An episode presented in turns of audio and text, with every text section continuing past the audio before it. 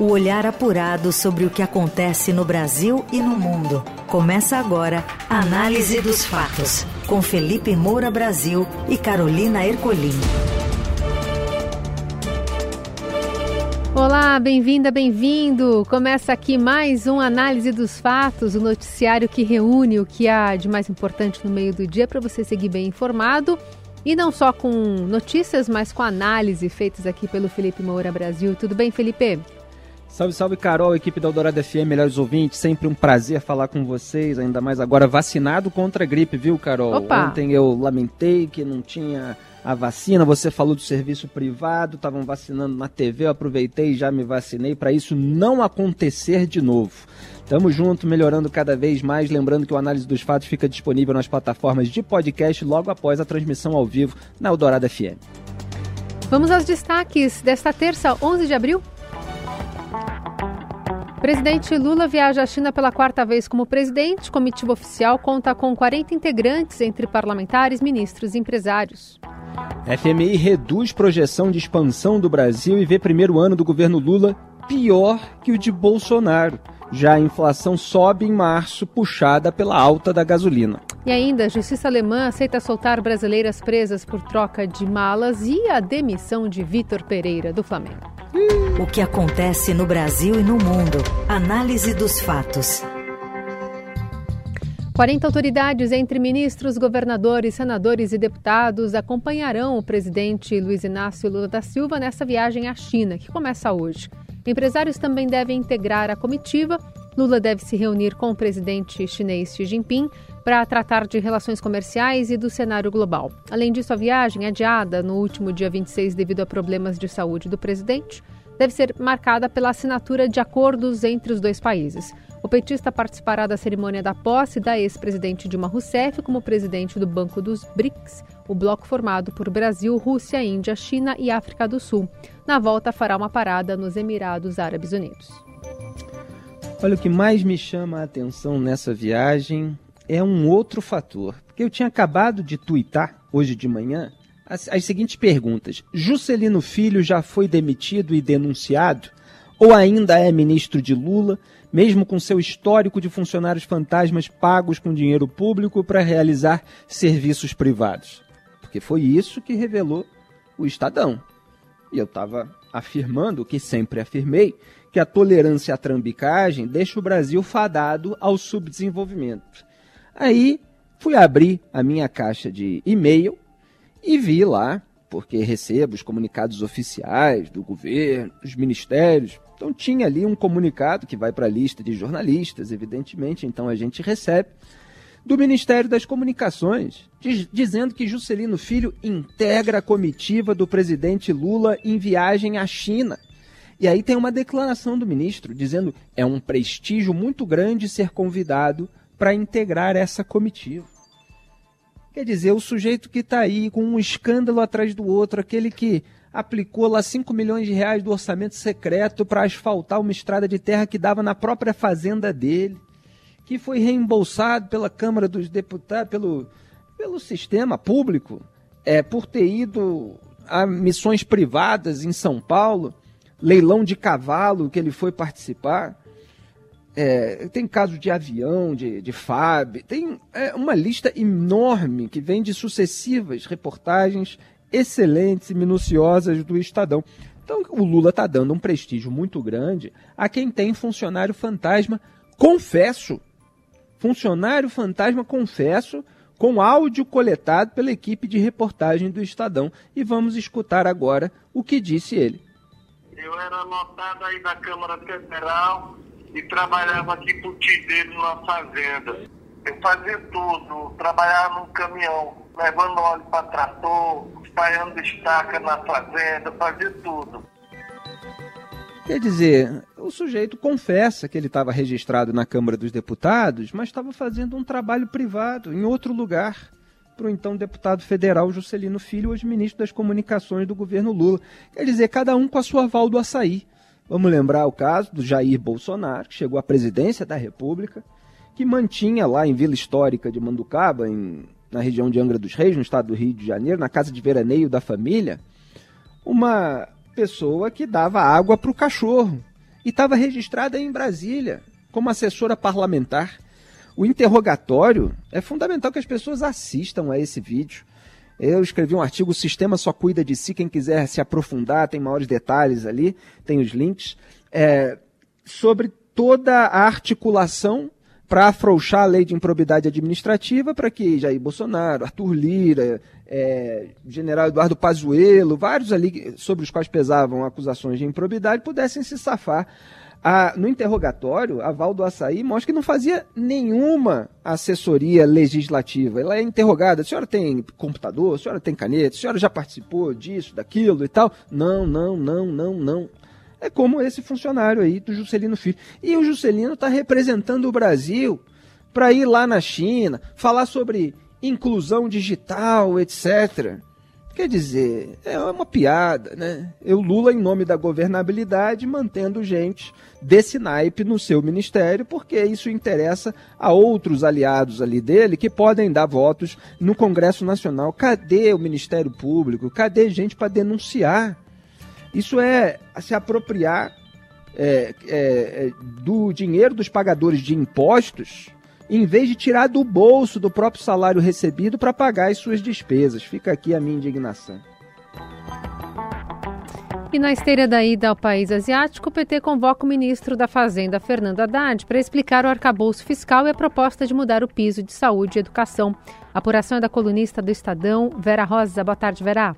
Boa tarde, Carol. Boa tarde, Felipe. O PT quer mudar a proposta de arcabouço fiscal e o plano de vincular as despesas constitucionais com saúde e educação a uma nova regra. Ontem, mesmo dia em que o presidente Lula bateu rumbo sobre os 100 dias de governo e defendeu o ministro da Fazenda, Fernando Haddad, das críticas dos correligionários, o Diretório Nacional do PT decidiu convidar o ministro para um processo de debates interno, porque acredita que ele tem que explicar o que é esse arcabouço fiscal. O partido vê com ceticismo esse projeto, que ainda não foi detalhado totalmente, mas suas linhas gerais já foram explicadas pelo ministro em entrevista coletiva e em conversa com vários parlamentares. O PT está pressionando Haddad a demonstrar como é possível compatibilizar o déficit primário zero em 2024, como prevê o projeto, com o crescimento da economia e geração de emprego.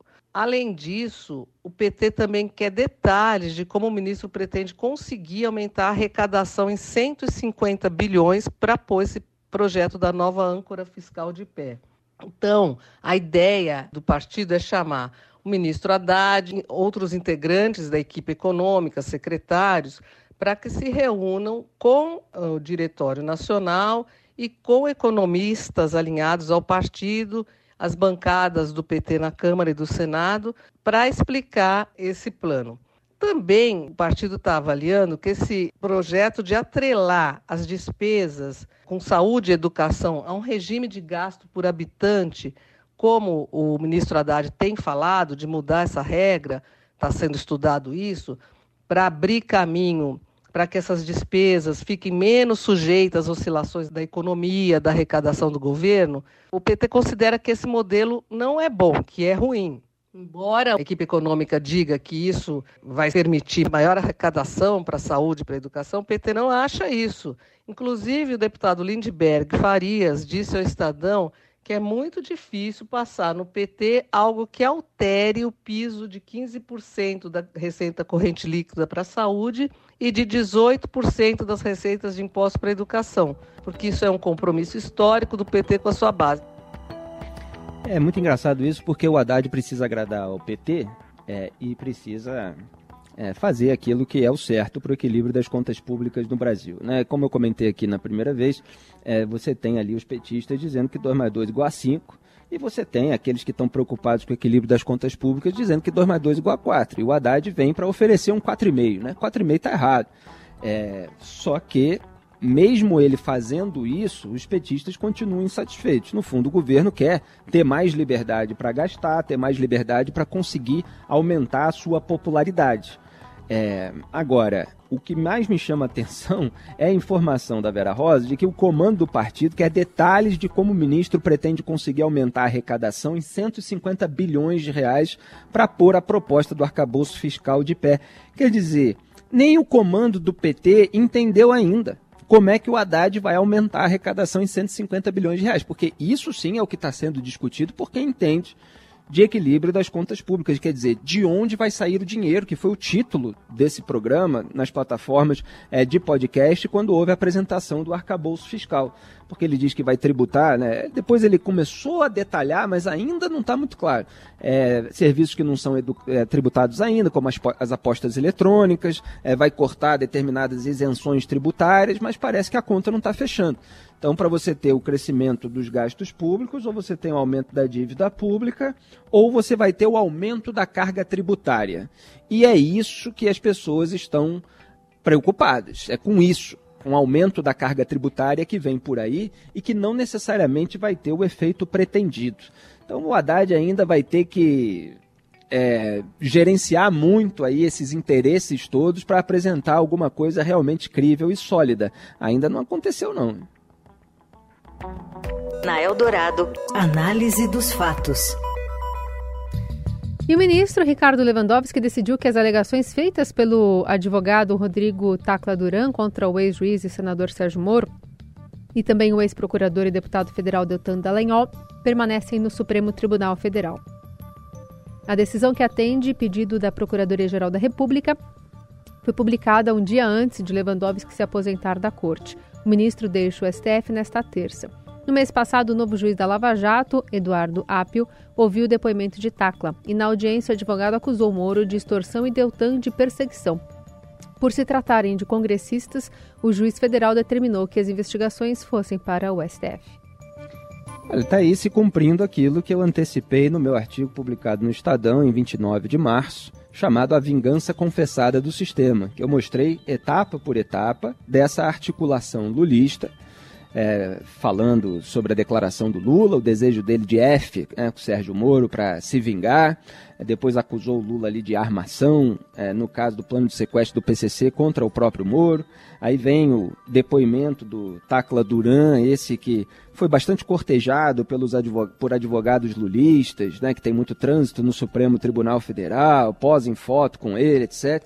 É, o depoimento para o juiz Eduardo Apio, que é um que está registrado no Sistema Eletrônico de Justiça como LUL 22, né, uma referência muito indicativa aí de Lula 2022, a campanha é, do agora presidente, foi doador da campanha do Lula em 2022, seu CPF aparece lá, ele diz que não é dele, não, é, alguém botou aí o meu CPF e tal. Ele vendeu um imóvel subfaturado para o então deputado federal do PT, André Vargas, que foi condenado pelo Moro por lavagem de dinheiro por essa aquisição, sendo que o processo envolvia também Deltan Dallagnol, quer dizer, então é, você tem aí uma, uma rusga antiga desse juiz que veio a ocupar é, o lugar que já foi do Moro, da Gabriela Hart, é, lá na 13ª Vara Federal de Curitiba, ele ataca em entrevistas, etc. Então colheu esse depoimento requentado. E isso é, foi parar no Supremo Tribunal Federal para decisão do Lewandowski, que sempre atendeu aos interesses do Lula e que está é, se aposentando agora. Né? Horas antes ele tomou essa decisão de manter lá, com uma justificativa é, de que houve uma citação de possíveis atos que teriam sido praticados na época em que o Moro foi ministro, sendo que o caso se refere à época em que ele não tinha foro privilegiado e, de acordo com a jurisprudência do, do Supremo, é, isso tem que ir, tem que ser remetido para a Justiça Federal. Eu tinha posto lá que isso não interessava, porque a articulação lulista para constranger o Moro, como escrevi no artigo, prescinde de qualquer substância ou cumprimento dos ritos estabelecidos. Quando se fala né, nessa síntese jornalística de que ele acusa de extorsão, na verdade, quando você vai ver o depoimento, ele está é, fazendo uma acusação com base num relato e, e, e, documento que jamais foi recebido por tentativa de delação anterior de um ex-sócio da mulher do Moro. Quer dizer, ele tenta enredar de uma maneira indireta numa trama que nunca foi considerada crível. É, mas agora o Lewandowski faz ali o serviço para completar essa articulação e eu apurei que a defesa do Moro vai recorrer ao plenário. Aí a gente vai ver pelo voto dos demais ministros se o STF ainda é o Supremo Tribunal Federal ou se já pode ser chamado de Tribunal do Lula. Na Eldorado, análise dos fatos. Seguimos com a análise dos fatos para falar sobre três alunos que ficaram feridos após um ataque nesta terça em um colégio estadual de Santa Teresa de Goiás, no norte do estado, segundo a Polícia Militar. A Polícia Civil diz que o suspeito de cometer o ataque é um aluno da unidade de 13 anos e foi apreendido. O ataque ocorreu no Colégio Estadual Dr. Marco Aurélio por volta das 8 da manhã. Os alunos feridos foram levados para o Hospital Municipal Dr. Tarciso Liberti. A Secretaria de Segurança Pública de Goiás disse que as vítimas foram socorridas imediatamente e que o estado de saúde delas é regular, sem ferimentos graves. E ontem, em Manaus, um adolescente armado feriu superficialmente com uma faca uma professora e dois adolescentes em uma escola particular. A agressão foi registrada no Colégio Adventista, na zona sul da capital amazonense. A Secretaria de Segurança Pública diz que o aluno portava armas brancas e um coquetel Molotov. O adolescente se entregou e foi apreendido para que fosse ouvido pela polícia, assim como seus familiares. É, pelo menos não houve caso de morte nesses episódios. Agora, é, como o noticiário tem se repetido, fica parecendo que tem uma epidemia aí de, é, de atos assim. É, gera uma preocupação em todos os pais do Brasil com a proteção é, das unidades escolares. E isso tem sido debatido, felizmente, é, e infelizmente, porque depois desses acontecimentos deveria é, já haver uma segurança maior antes mas antes tarde do que nunca. É, os episódios recorrentes mostram a necessidade de mais monitoramento, é, de mais segurança, seja é, vigilante, aí tem que debater, armado, é, a polícia do Estado ou é o Estado contratando segurança privada, mas é preciso ter mais medidas preventivas para evitar que aconteçam massacres. Análise dos fatos. O Fundo Monetário Internacional revisou para baixo a projeção de crescimento do Brasil no primeiro ano do governo Lula. A nova expectativa aponta para uma expansão de 0,9% do PIB doméstico em 2023, contra a alta de 1,2% que havia sido prevista em janeiro, segundo o relatório Perspectiva Econômica Mundial publicado hoje. Se confirmada, a expectativa do FMI indica uma relevante desaceleração em relação ao ano passado quando a economia brasileira cresceu 2,9%. Para 2024, o fundo manteve a expectativa de um avanço de 1,5% do PIB do país.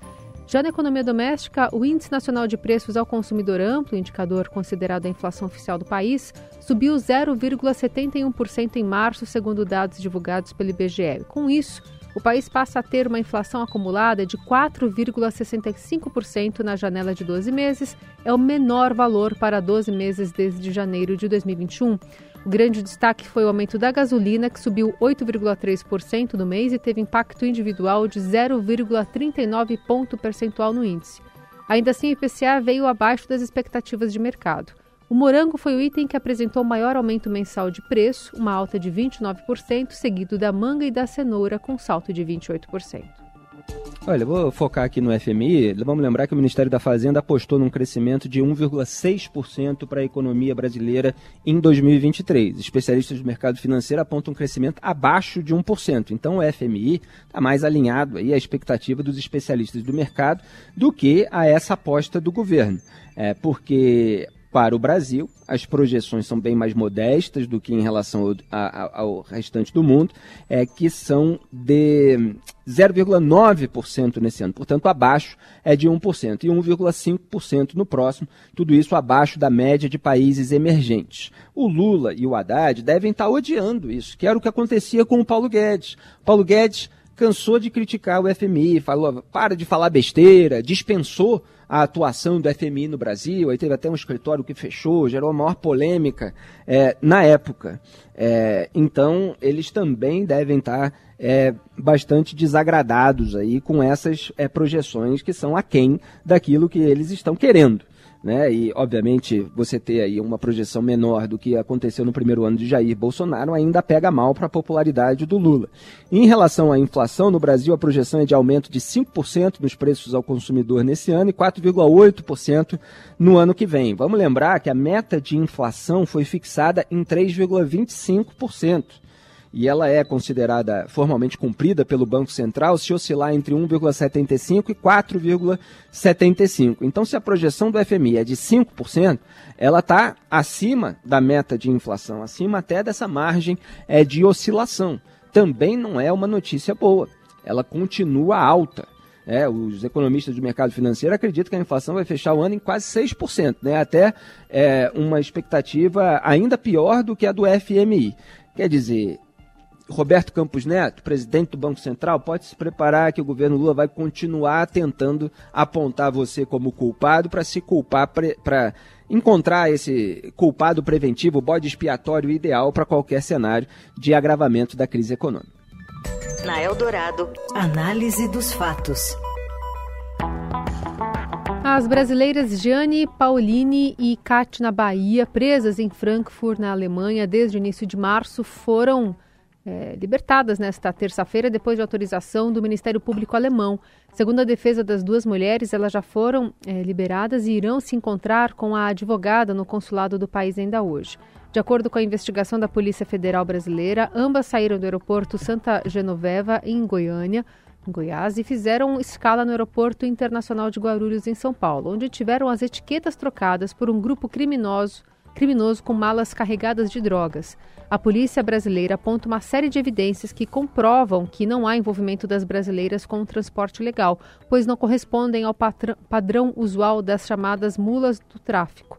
Foi realizada uma operação na semana passada para combater eh, o tráfico internacional de drogas por meio da troca de bagagens em aeroportos. Oh, já há imagens de câmeras de segurança sendo revelada com funcionários ali trocando mala para colocar a mala é, que tem droga para ser levada para o exterior. Quer dizer, essas pessoas precisam ser identificadas, já, me parece que já foram, responsabilizadas e punidas. Tráfico internacional com a cumplicidade de funcionários locais.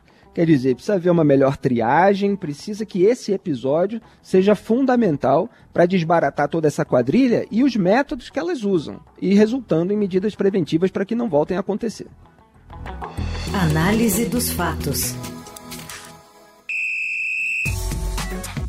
Apito e cartão vermelho. Flamengo demite o Vitor Pereira após três meses e cinco títulos perdidos com uma multa de 15 milhões de reais e tudo mais. Fala, Morelli. Olá, amigos. Quero falar de Flamengo, de Vitor Pereira, de VP, de toda a comunidade flamenguista no Rio de Janeiro e no Brasil. O Flamengo demitiu seu treinador depois de pouco mais de três meses no comando. Vitor Pereira saiu do Corinthians, falou que tinha problemas e precisava voltar para Portugal desembarcou no Rio de Janeiro, assumiu o time e não conseguiu fazer esse time do Flamengo jogar. Perdeu mais uma competição, a última foi o Campeonato Carioca para o Fluminense, perdeu de 4 a 1, mas não foi só o resultado, a forma com que o Flamengo jogou, a forma com que o Flamengo se comportou em campo, totalmente abatido, pesou demais na decisão da diretoria que já era pressionada pela torcida, por alguns outros dirigentes dentro do clube e até mesmo pelas caras feias de alguns jogadores. Gabigol, por exemplo, estava sendo retirado do jogo em quase todas as partidas, amargou banco de reservas e tinha ali cara de poucos amigos com o VP. Existe uma multa de 15 milhões de reais. Ah, como o Flamengo gasta dinheiro pagando o treinador demitido. 15 milhões de reais. Essa multa vai ser negociada. O treinador certamente não vai abrir mão dela e o Flamengo vai ter que pagar. Jorge Jesus, Sampaoli e até Tite são os nomes mais indicados para assumir o comando deste Flamengo. Jorge Jesus, claro, é o queridinho de toda a comunidade rubro-negra. É isso, gente. Falei, um abraço a todos, valeu.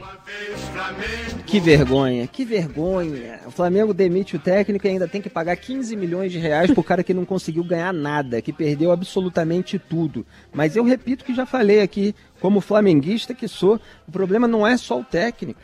Problema é do elenco também. Elenco que ganha muito dinheiro, tem nome ali no papel, o pessoal acha que o time é o máximo. Não é, eu falo há quatro anos, o Flamengo tem um craque, que aliás não jogou a final do Carioca, que é o Arrascaeta. Eu não digo isso para justificar, não. Eu digo isso porque precisa ter outros grandes jogadores e aqueles que estão lá precisam correr atrás. Precisam se sacrificar, precisam é, voltar para marcar. Olha o Gerson como talento, ele domina a bola, ele acha que ele está jogando com criança, aí já perde, não consegue fazer cobertura nenhuma.